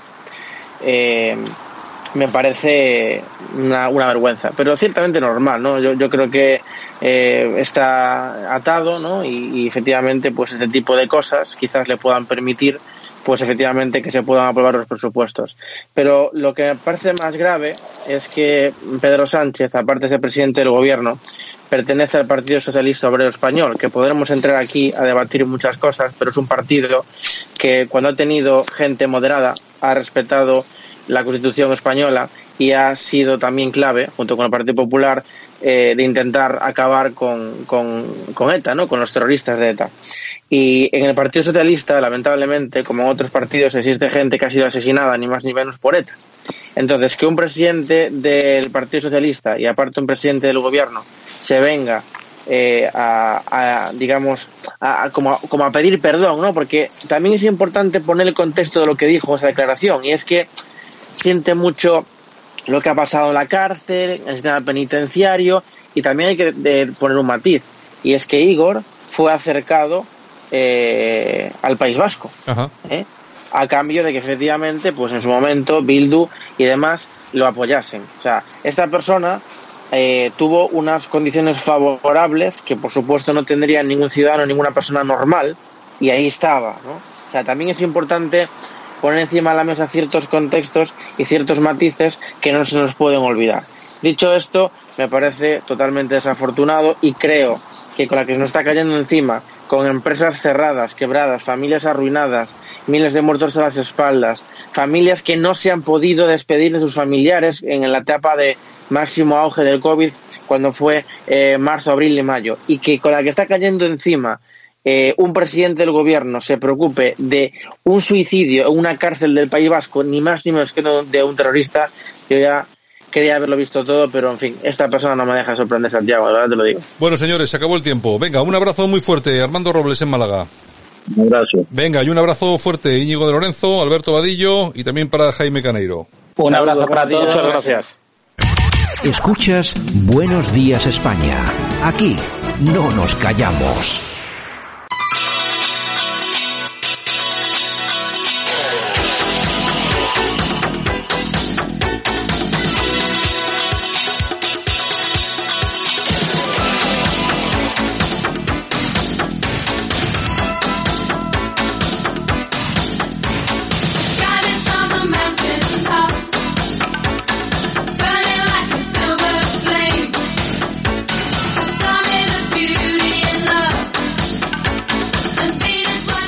Buenos días, pues otra vez aquí, ya estamos de nuevo con nuestras efemérides musicales, entre otras cosas, y comenzamos, como no, con Bananarama.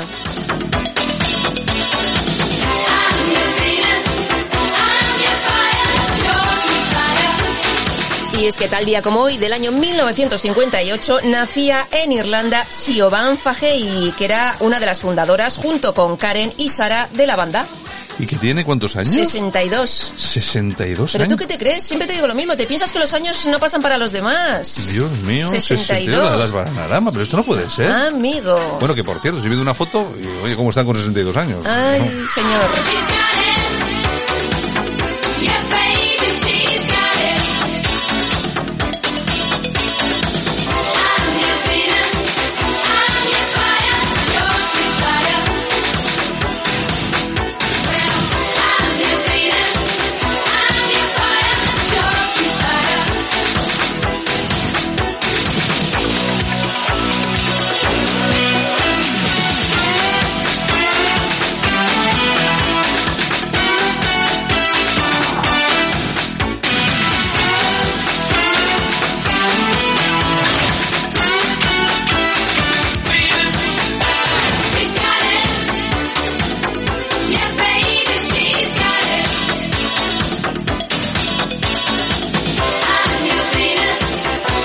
Bueno, este tema que fue un verdadero pelotazo de las Bananarama, además un sonido total stock de Waterman, bueno, así como de toda su carrera y todos sus éxitos.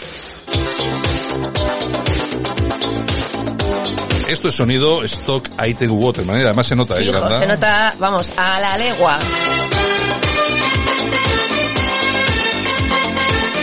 Era de la época de Sissy Catch, Rick Castley y todos ellos. Sí, claro, sí, sí. Bueno, en el año 1988 Siobhan abandona el grupo para casarse con Dave Stewart, que ayer hablábamos precisamente El de los- Eurythmics. Exactamente. Mm. Y bueno, a partir de ahí comienzan los rollos en el grupo, se separan, vuelven. En el 98 las tres fundadoras se reúnen para interpretar el tema Waterloo de ABBA en un programa de televisión que bueno, arrasaron y ganaron, la verdad. Yo creo que la- el programa era el Song So- for Eurotrash, que eh, es el- el- canciones para la basura de Eurovisión o cosa así. Algo así. Oye, 45 millones de discos han vendido aquí las Bananarama, ¿eh? Sí, sí, sí.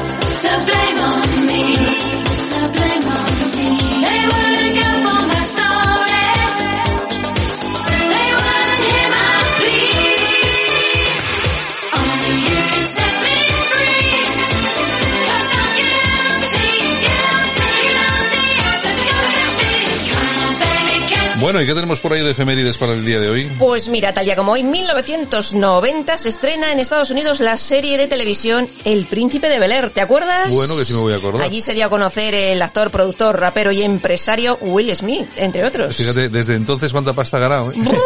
he perdido la cuenta Casi- porque... ca- Casi nada, ¿qué más? También tal día como hoy nos vamos al año 1960, nace Colin Firth, eh, pedazo actor que cumple años, cumple 60 y entre sus premios tiene el Oscar por la película El discurso del rey. Qué ¿Te bueno, eh, qué bueno, eh. Buena película, además muy bien, muy bien hecha, muy bien hecha. Bueno, pues ha protagonizado 42 películas que han recaudado más de 650 millones de dólares. Es un pedazo de actor. O sea que es una apuesta segura. Exactamente.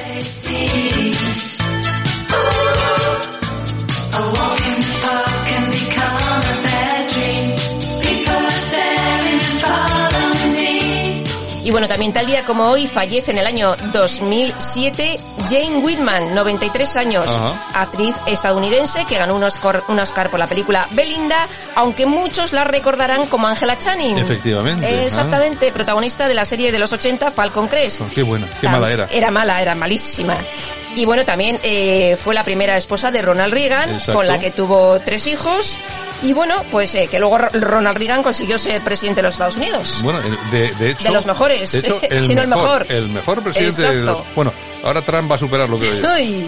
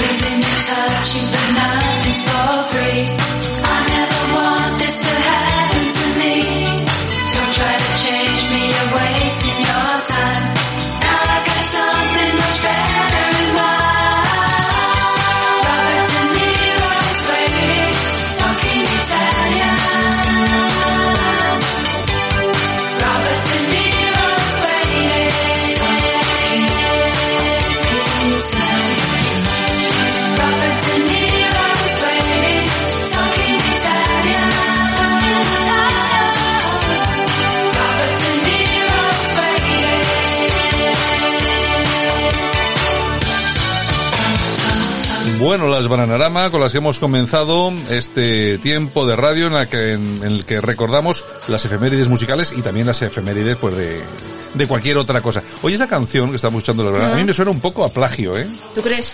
Sí, me suena ahí, tiene un, tiene ese, ese estribillo, da na na na na na na, que eso me suena a otra canción. No voy a decir nada porque a ver si van a decir que luego Buscar- yo, buscaremos la otra canción por si acaso. eh, de Mirror Man. Sí, sí, sí, estoy buscando eso. Da, na, de Mirror Man. Bueno, Ay, eh, señor, señor, bueno, ¿qué más señor. tenemos por ahí?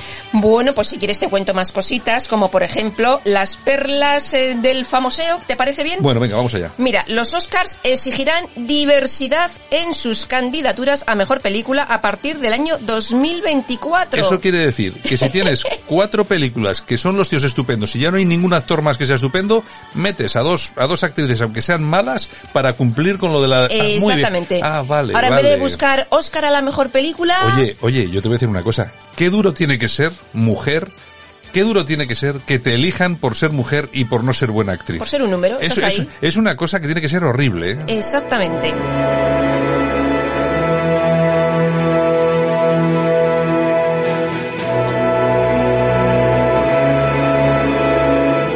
Bueno, y ahora nos vamos con Aerosmith, porque tal día como hoy, del año 1950, nace Joe Perry, que era el guitarrista de la banda, que estaba formada en los años 80 junto con Steve Taylor.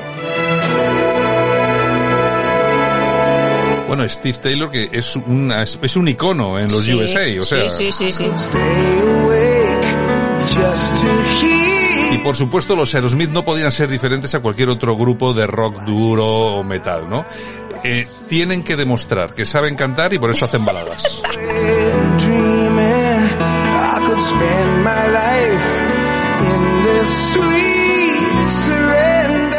Bueno, más de 200 millones de discos vendidos mm, deja claro que no es una mala banda, que se diga. No, que yo no digo que sean malos, manía, todos estos heavies de... Bueno, entre la infinidad de premios que tienen hay que destacar pues cuatro Grammys, de 10 premios de MTV, en fin, muchos, muchos No sé, premios. ¿Cuántos discos han vendido? No sabemos la 200, cantidad. 200 dos. millones. Oye, es que, Te lo acabo de decir. Oye, es que tú fíjate, 200, Claro. 200 millones. Que se dice es- pronto, bueno, bueno, ¿eh? bueno. Sí, sí.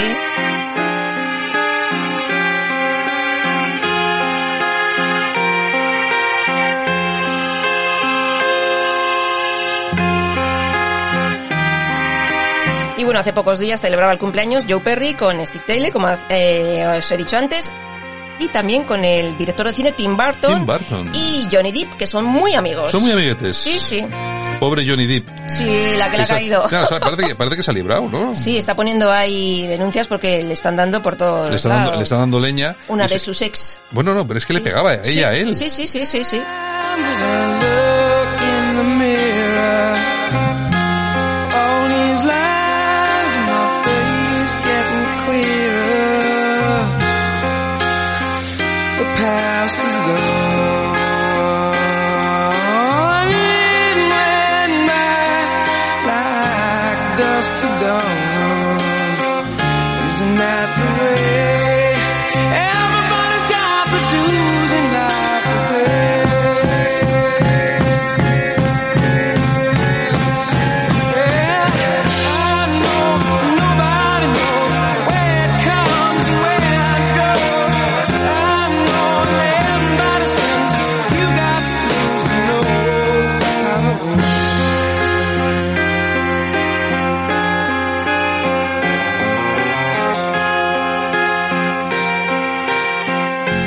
Perlitas, más perlitas, porque Alicia Keys actuará en Madrid y en Barcelona el próximo junio y julio del año 2021. Bueno, no está mal. Así Alicia es. Keys, No está nada mal, no está nada mal. ¿Qué más? Y bueno, Beyoncé, que anuncia álbum visual. Black Skin lo ha escrito, lo ha dirigido y lo ha producido. El rodaje, un año.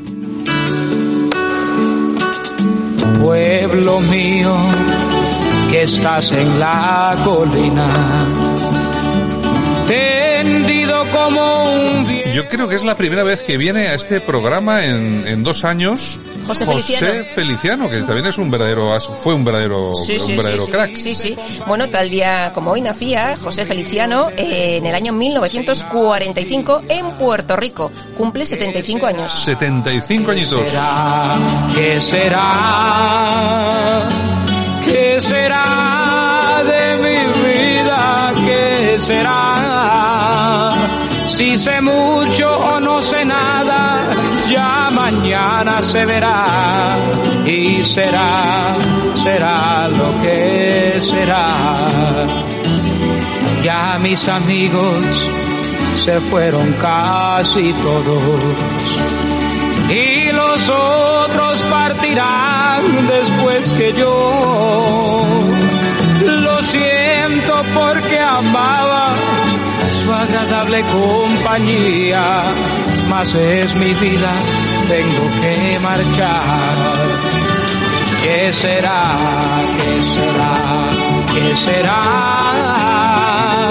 ¿Qué será?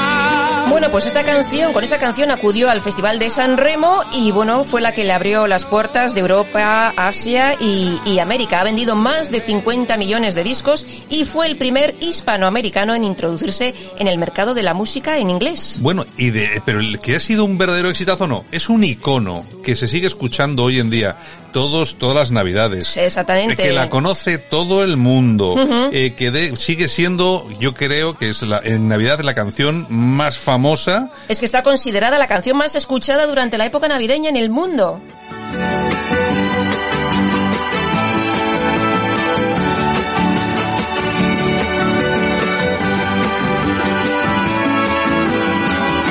Feliz Navidad,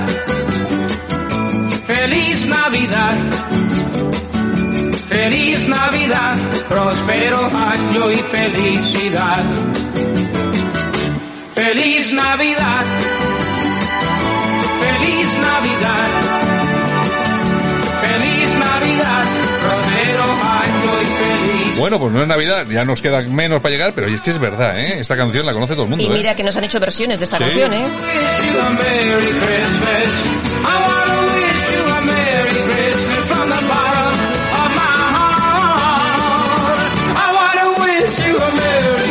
Bueno, pues ya nos queda menos para llegar a Navidad, ya nos queda menos. Porque Antes de que cuando nos demos cuenta ya Estamos estamos. comiendo las uvas. Y esto también ha sido un éxito, ¿eh? Exactamente. Se llama Ay Cariño. Ay, cariño, no me trates como un niño.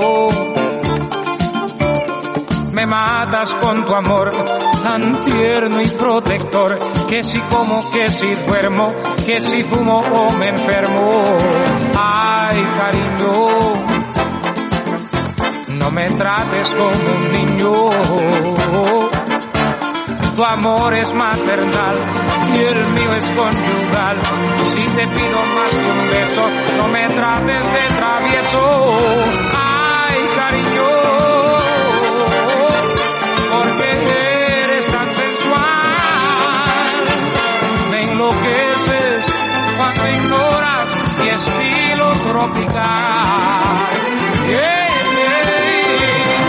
Ay, cariño no me trates como un niño. Y aunque tú ames así, ames así, al menos me amas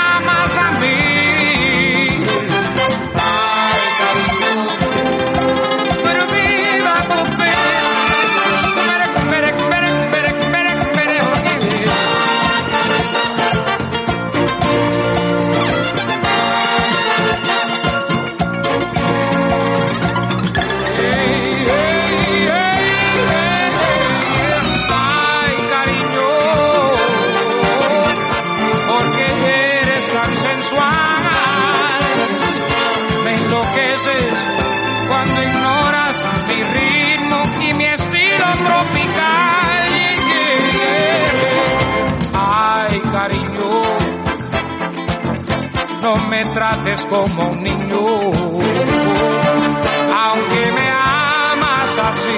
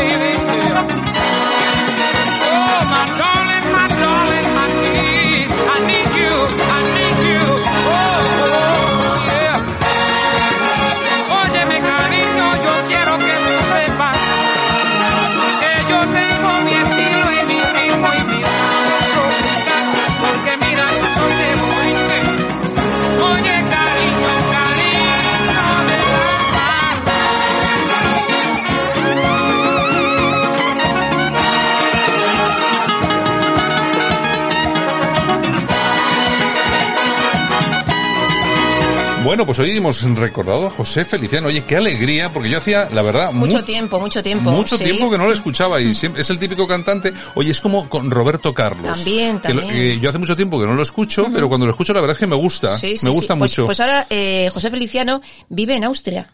Sí, bueno, sí, sí, sí, bueno, vive allí, vive allí. Así que le deseamos. Que era ciego, además, era, Exactamente. era, bueno, invidente, ¿vale? políticamente correcto, porque luego la gente me va a decir, no se dice esa palabra, Es que ahora es todo políticamente incorrecto, Bueno, de verdad. invidente. Bueno, pero magnífico, un genio de la música, José. Exactamente. Bueno, pues te voy a contar cositas, eh, porque Jesús Vázquez también cumple años, cumple 55 años Los mismos hoy. que yo, Jesús. Pues fíjate, está- somos iguales. iguales, iguales. Mira, estamos igual de cachas. Eh, Y tenéis la misma fortuna. El mismo, el mismo pelo. Tenemos El los dos el mismo mismo pelo. Y tenemos también la misma fortuna de... 10 millones de euros. Ah, bueno, entonces él se queda atrás, ¿no? Claro, tú tienes Ah, más. Yo tengo más de Tú 10 tienes más, por bueno, Dios, bueno, por Dios. Por Dios. Pues eso, Jesús Vázquez que cumple 55 años, que le queremos felicitar, eh, con una fortuna que se le calcula de unos 10 millones de euros. Eh, su marido es el que gestiona la pasta. La pasta, Exactamente, la pasta. su marido. Y bueno, eh, es una estrella de Telecinco. Se dio a conocer en el programa mm, La Quinta Marcha. ¿Te acuerdas tú? Sí, que era, una, era un poco como asquerosito el programa. A ti no te gustaban esos programas.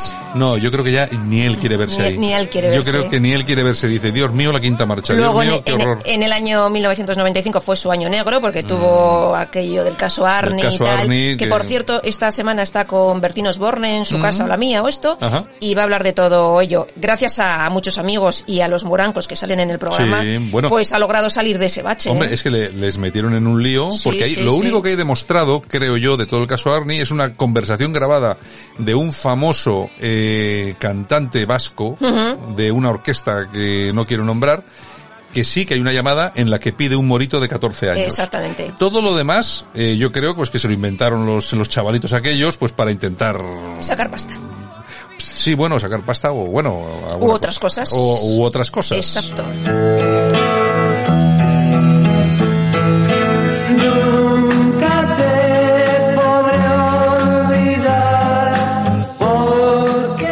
Vamos a los años 70 con los brincos. ¿Y por qué nos vamos con los brincos? Pues porque exactamente tal día como hoy, en el año 1943, nacía en Manila Antonio Morales Jr.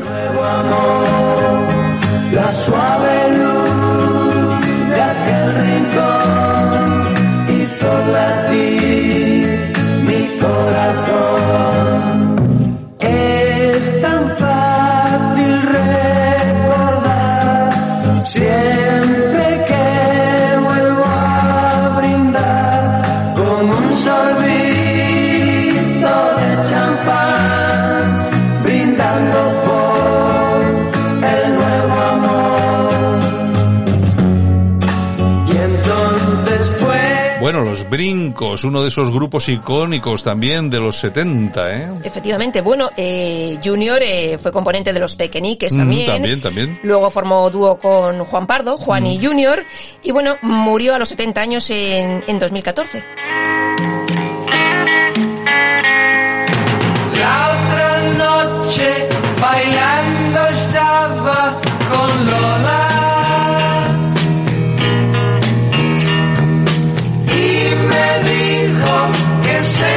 encontraba muy sola.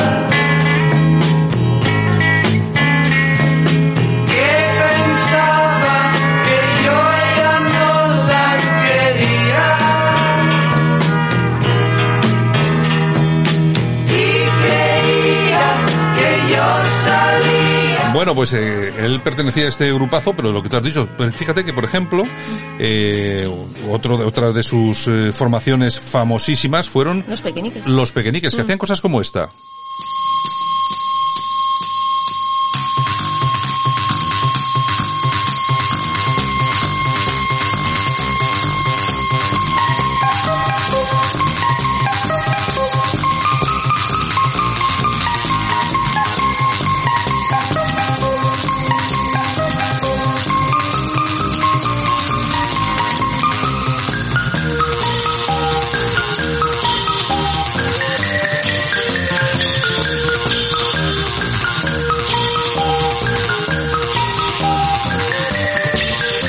Esto era... eh, Palomitas pal- de maíz. Palomitas de maíz. En su, en Fue la pera, ¿eh? En su momento fue algo impresionante. Ya te digo. Yo me imagino que también por este sonido, ¿no? El sonido Mm. tan peculiar que en aquella época pues era algo, era algo muy novedoso, ¿no? Efectivamente. Bueno, en el año 1970 Junior se casa con otra gran artista, Rocío Durcal. Hombre, Rocío. Durcal, sí, sí, sí. Más famosa en México, en México que Exactamente, aquí. la reina de las rancheras. Y bueno, en el año 1979 Junior decide abandonar su carrera Ajá, musical para dedicarse a la carrera de su mujer y a cuidar de su familia. Sí, señor.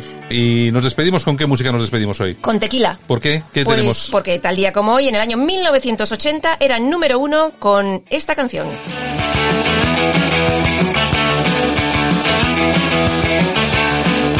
Dime qué me quieres. Efectivamente, ahí estaba la banda formada en el año 1976 por Ariel Roth, Alejo Estivell, Julián Infante, Felipe Lipe y Manolo Iglesias. Estuve sin dormir porque una frase de tu boca quiero escuchar. Bueno, eh, líderes en la movida madrileña se dieron a conocer en el 1, 2, 3, actuaron allí por primera vez. La adicción a la heroína hizo que el grupo se disolviese a finales de los 80 y bueno, cada uno emprendió su carrera musical. Mm, sí. Alejo fue productor, entre otros, de La Oreja de Van Gogh, por Sí, ejemplo. Sí, sí, sí, sí. Luego Ariel y Julián eh, forman en el año 1990 Los Rodríguez También con, con mucho- Andrés Calamaro. con mucho éxito también. Efectivamente. Luego en 1996 se disuelven porque Julián fallece poco después de SIDA y en el 2010 Alejo y Ariel se vuelven a unir para hacer una gira y para grabar la canción de la película Super López. López.